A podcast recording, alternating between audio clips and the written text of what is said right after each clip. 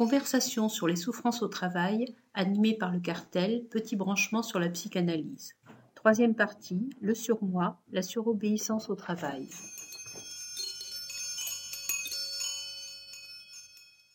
Elisabeth Marion.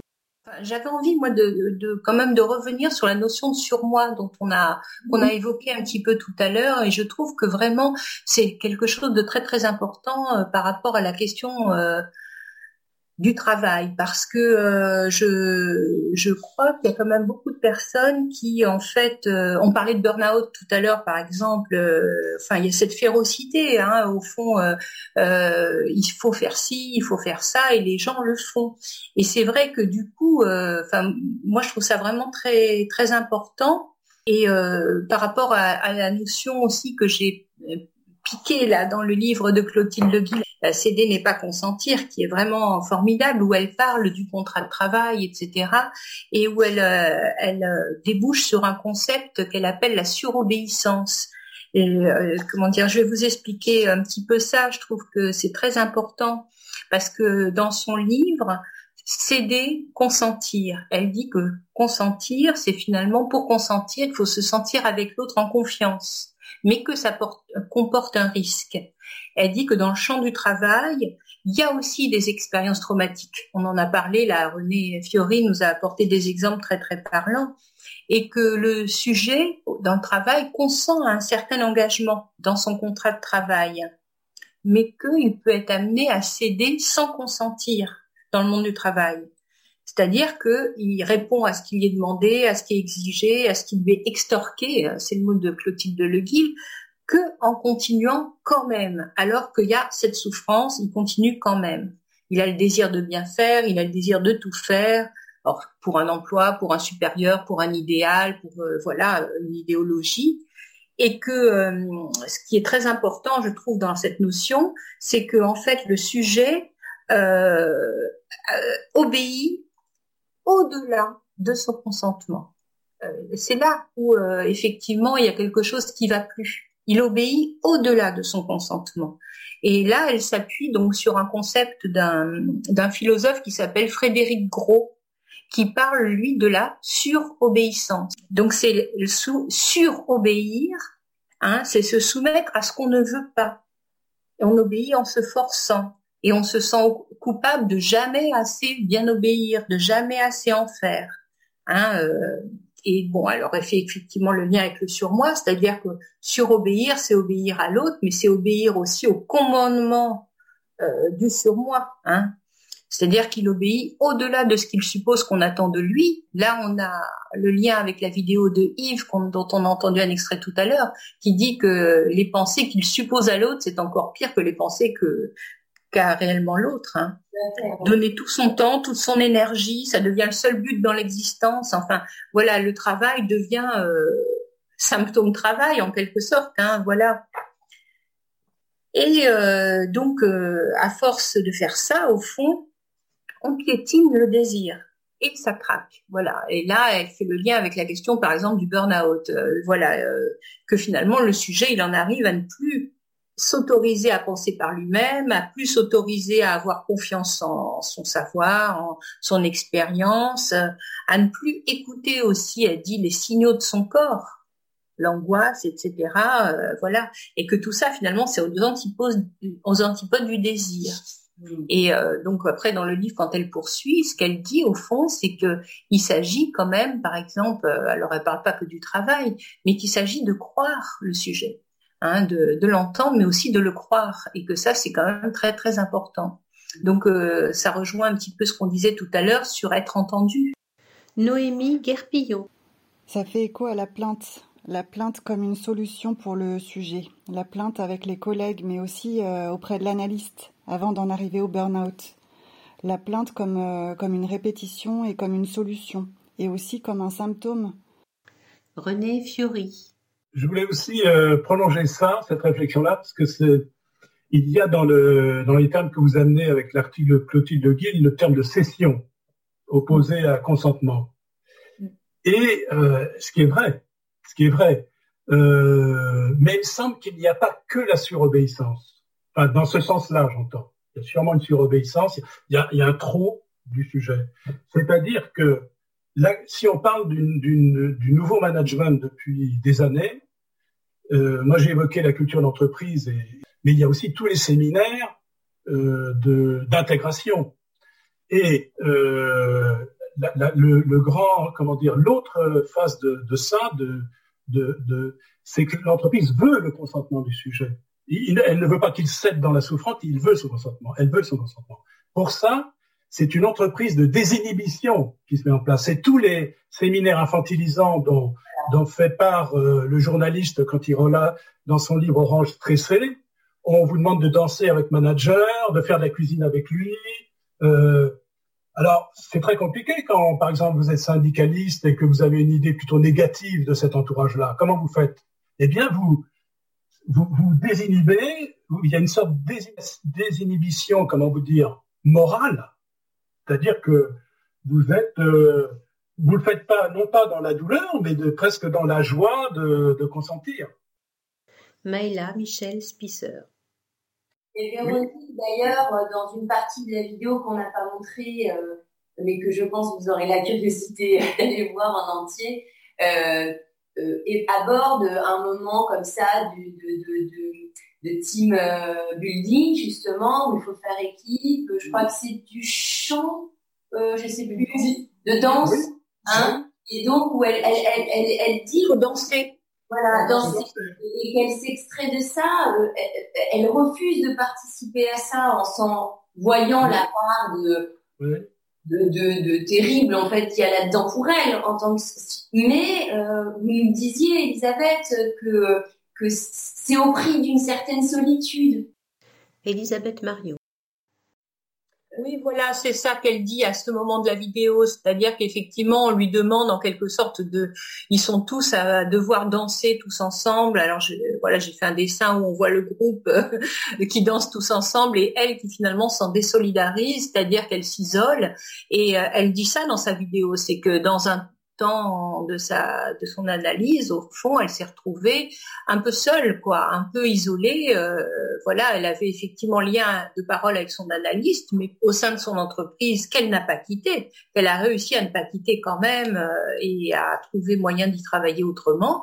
Mais n'empêche qu'elle s'est trouvée à un moment donné euh, isolée, quoi. Hein. Vraiment, elle a ressenti quelque chose de très très dur à vivre au niveau de la solitude que ça a fait et ça, quand même, c'est un effet aussi de l'analyse qui est pas, voilà, euh, qui a pas été le seul, heureusement. Hélène de Sfart.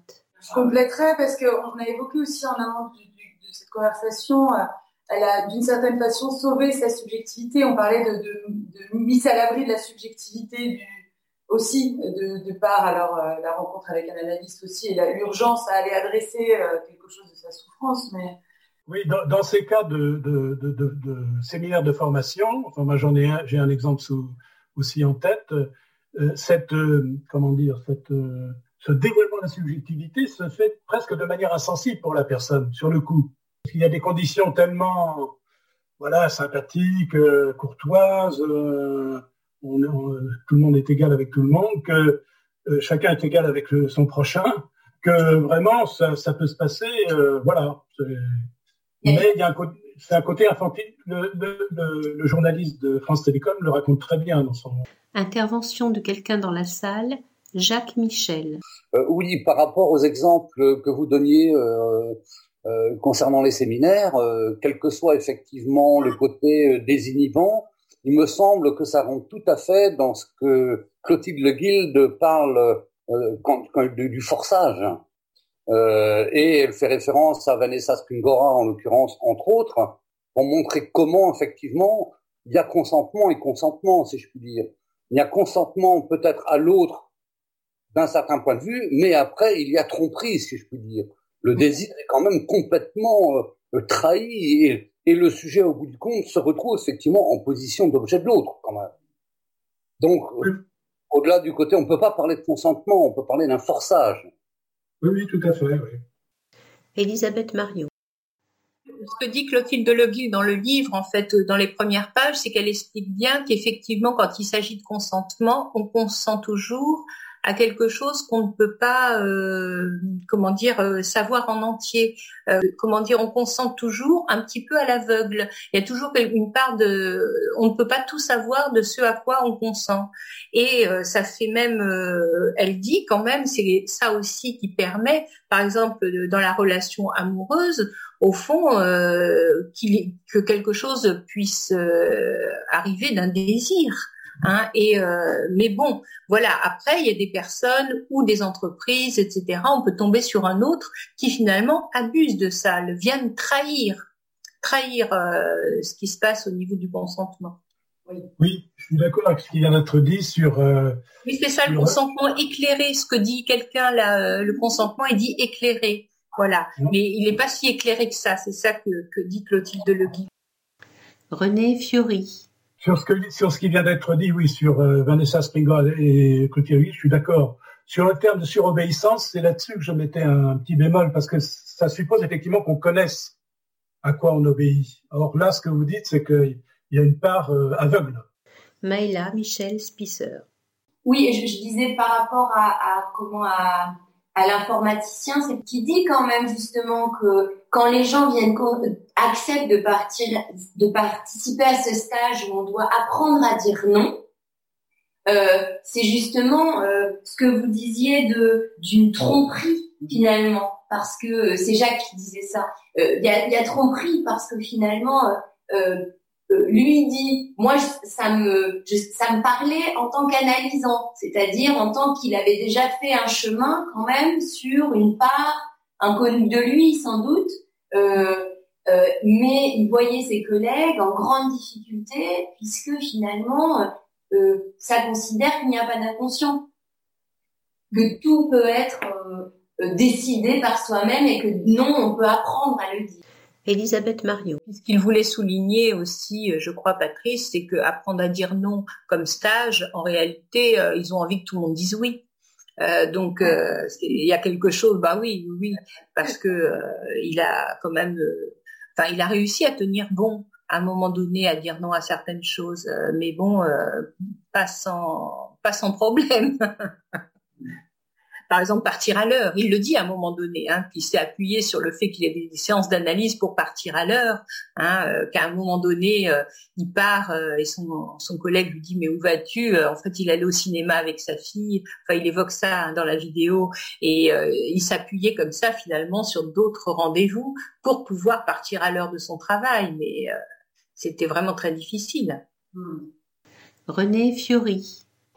Euh, je peux peut-être parler de la vignette euh, qu'on avait, que vous aviez commenté, euh, qu'on avait commenté en cartel, tiré du livre, qui est ce peintre carrossier, parce que il avait un rapport entre guillemets, je peux mettre entre guillemets, à l'obéissance particulier, qui était qui était en relation avec son histoire. Donc c'est un c'est une personne qui était sujette, objet de, de propos racistes ou de comportements racistes de la part de ses collègues et il attendait de son patron, qui était garant pour lui de la santé de ses, ouvriers, qu'il intervienne. Donc ce patron n'intervenait jamais et euh, donc il a dû faire appel. Il a été, il s'est adressé à des associations. Euh, à l'époque, il y avait les HALD, je crois.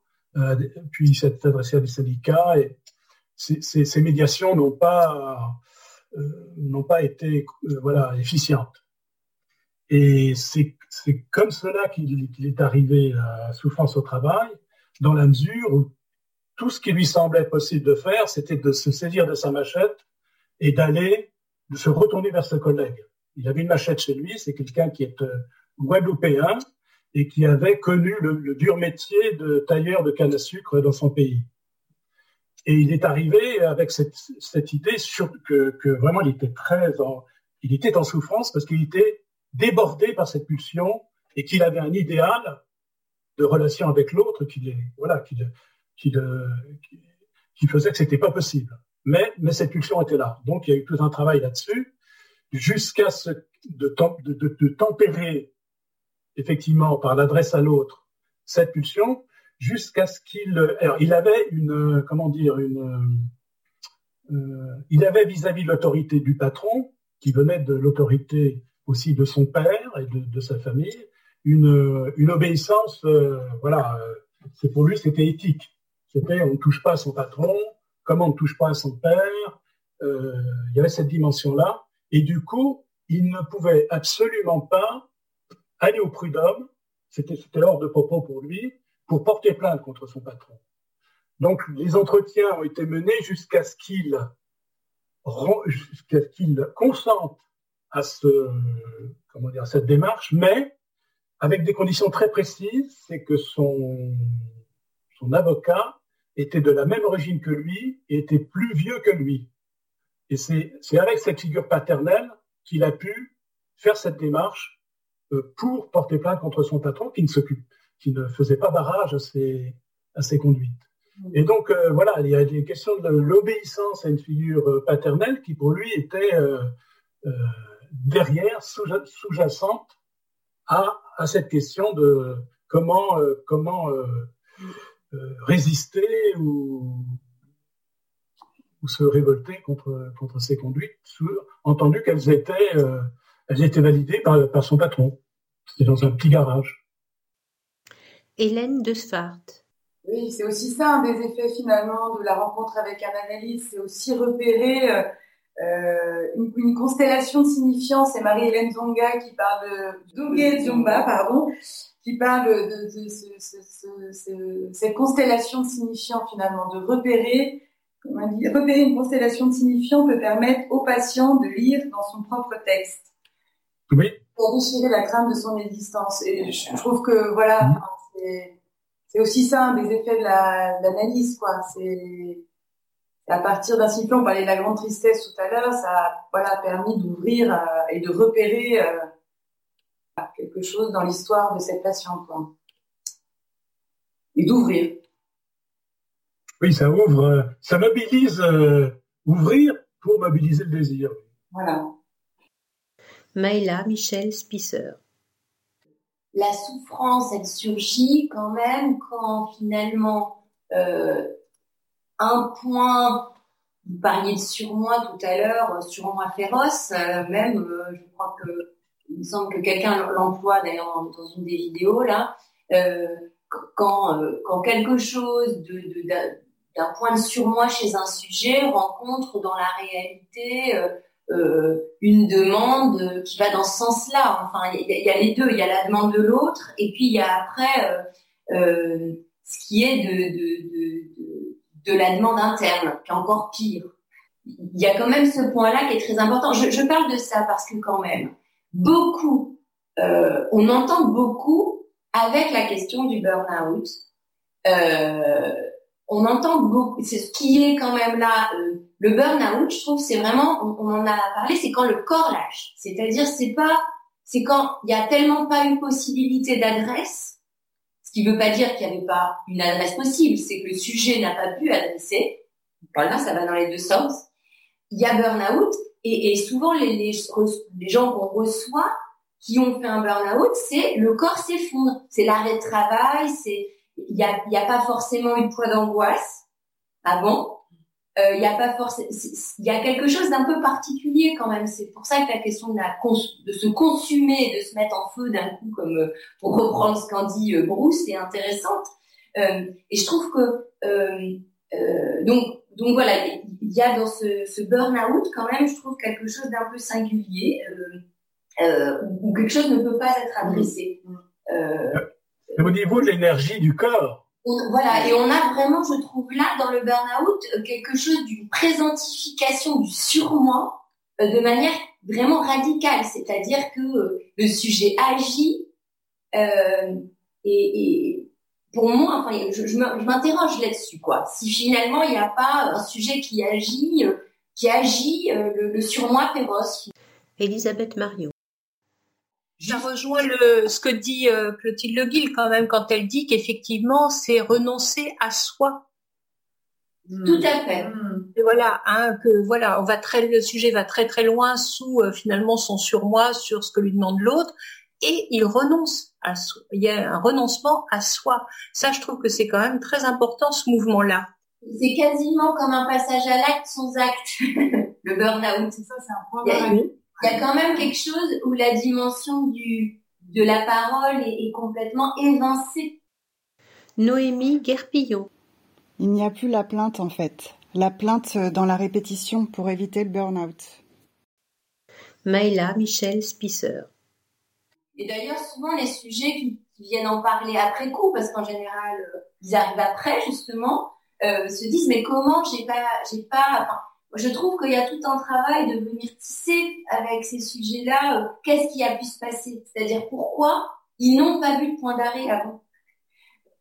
Pourquoi rien n'a fait point d'arrêt pour eux Parce que finalement, il y a quelque chose de là. De, de là, c'est un consentement euh, au pire, quoi une participante dans la salle, Claire Zico. Oui, en fait, ce que vous disiez de, renoncer à soi, moi, ça me fait penser euh, à la, la déshumanisation, en fait. Mmh. Il y a un processus de déshumanisation du sujet. Mmh. Et je mettais une petite référence d'un livre déjà ancien qui est L'Open Space m'a tué, euh, dans lequel également il y a de nombreuses situations euh, de la vie d'entreprise où il y a euh, d'illustrer ce renoncement à l'être par toutes les techniques que vous décriviez de management et de team building. Je pense notamment à un cas d'une jeune femme à laquelle on dit qu'elle n'est pas assez désinhibée justement, alors qu'elle fait très bien son travail, mais elle n'est pas assez désinhibée et qui sont à la pousser à ça. Maïla Michel Spisser. Oui, c'est ça, et où on en appelle à aux gens du côté euh, de, de leur euh, euh, personnalité, de, de ce qu'ils sont de ce qu'ils sont, de de d'aller faire des jeux de société, d'aller faire des des, des, du sport ensemble. Enfin, je dis ça parce que ça me fait penser un peu à ce dont on parlait tout à l'heure sur le fait que c'était des fois, c'était souvent à l'extérieur du travail qu'on pouvait euh, rencontrer le, désir, enfin, c'est-à-dire, enfin, voilà. Et là, on voit bien qu'il y a une espèce de euh, une chute d'une barrière entre l'intime et le professionnel finalement dans ces demandes de. Alors, ça, en quoi ça déshumanise, pour reprendre ce que tu dis, Claire, je sais pas, mais en tout cas, il y a, y a, quelque chose du, euh, il y, a, y, a, plus de barrière, moi. Il y a plus de, de, de, de barrière. René Fiori. En fait, il y a, un essai de récupération aussi de, cet extérieur. On, demande par exemple aux personnes qui travaillent de venir euh, exposer leurs œuvres dans l'entreprise. Si un tel est photographe, si un tel est, poète, moi j'ai des témoignages là-dessus. Et donc même l'extérieur du désir, on essaie de le réintégrer dedans. Elisabeth Mario. Euh, donc euh, la lutte était terminée, il avait remporté la victoire sur lui-même, il aimait Big Brother. Ça, c'est euh, Orwell 1984. Euh, Maïla Michel Spisser. C'est vraiment l'écart qu'il y a entre euh, la jouissance et l'amour, hmm. je trouve. Et, d'ailleurs, bah, du coup, ça me fait un peu penser à la, la phrase de Lacan sur. alors, comment c'est déjà Seul l'amour permet à la jouissance de condescendre au désir, quelque chose comme ça. Voilà, c'est ça. C'est-à-dire, et, et je pense à je reviens sur ce texte-là, au texte de Bruce, là, l'érotique du désir, justement, où elle termine, où quelqu'un l'interviewe sur son rapport à elle au travail, et, euh, et elle dit quelque chose qui est très, elle dit que finalement pour elle, aimer et travailler est un programme intéressant. Et euh, je trouvais que c'était voilà, elle, elle vient ramener la question que finalement dans le travail, il est quand même indispensable et nécessaire qu'il y ait du transfert, c'est-à-dire que que les sujets euh, euh, rencontrent l'autre, qui est que ce soit pris dans un dans un, dans un rapport euh, noué quand même à la question de l'amour d'une certaine manière, pour pouvoir travailler et, et consentir sans en même temps céder complètement sur son désir, quoi.